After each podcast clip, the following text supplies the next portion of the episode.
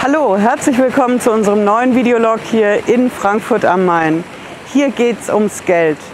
Heute berichte ich von einem YouTuber, dem das Finanzamt den Kanal dicht machen will. Bis gleich.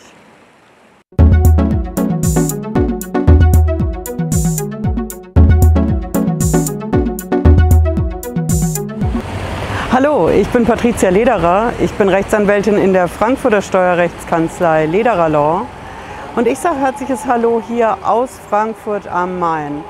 Ich bin hier am Theaterplatz und hinter mir das Eurozeichen, natürlich das Wahrzeichen dieser Bankenstadt. Hier geht es ums Geld. In unseren Videologs geht es ums Geld und auch heute.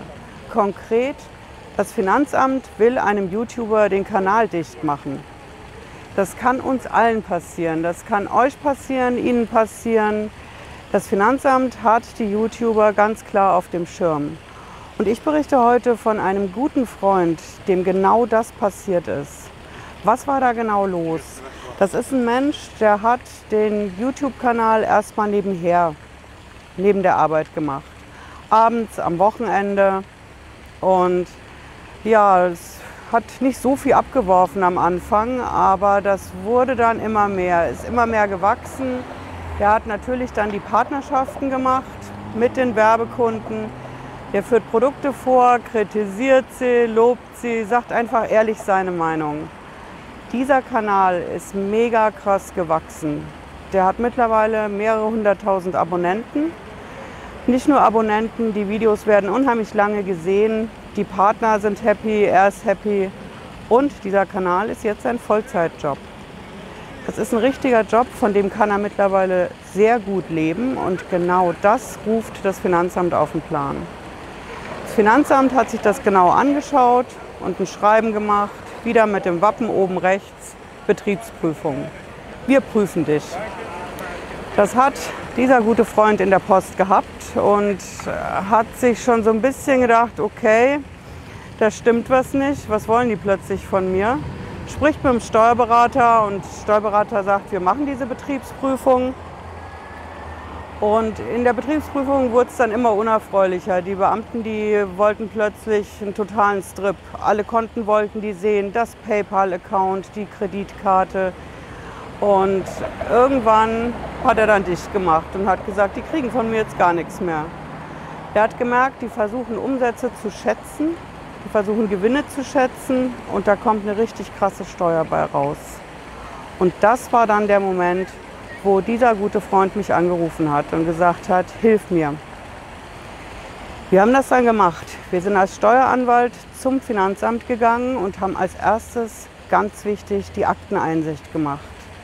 Akteneinsicht ist ja nicht irgendwie nur Selbstzweck und auch nur ein Grundrecht. Auch dazu habe ich ein Video gemacht sondern Akteneinsicht ist wahnsinnig wichtig, um zu sehen, handelt die Behörde da korrekt?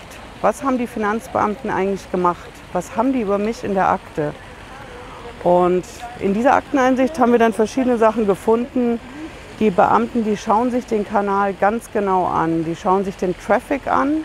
Wie viele Views habe ich am Tag? Welche Partnerschaften habe ich? Die versuchen natürlich auch bei diesen Werbepartnern Auskunftsersuchen, so heißt das im Gesetzessprech, zu machen.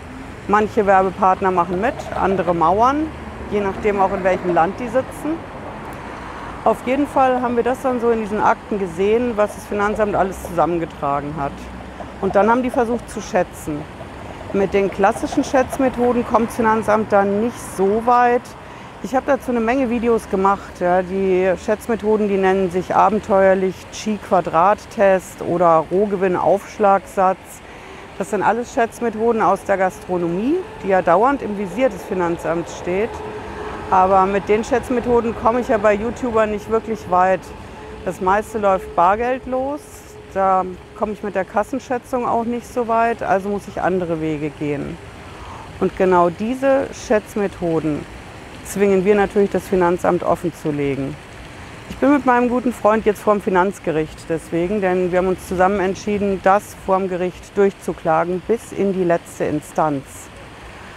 Das Problem ist, die Finanzbeamten, die beeindruckt das nicht wirklich, denn die vollstrecken erstmal die Steuer, egal ob die stimmt oder nicht. Aber erstmal versuchen die, die zu vollstrecken. Also machen Sie erstmal das Konto dicht. Das kann jedem sofort unangekündigt passieren. Stellen Sie sich mal vor, das passiert. Ich kann keine Miete mehr bezahlen. Ich kann die Fixkosten nicht mehr bezahlen. Meine Krankenversicherung, das Netz, an dem ich hänge für die YouTube-Videos, das ist teilweise privat, teilweise läuft mein Geschäft nur mit den Fixkosten, die ich decken muss und die ich bezahlen muss. Kontopfändung ist also schon mal richtig übel. Bei den YouTubern kommt jetzt hinzu, das Finanzamt versucht, den Kanal dicht zu machen.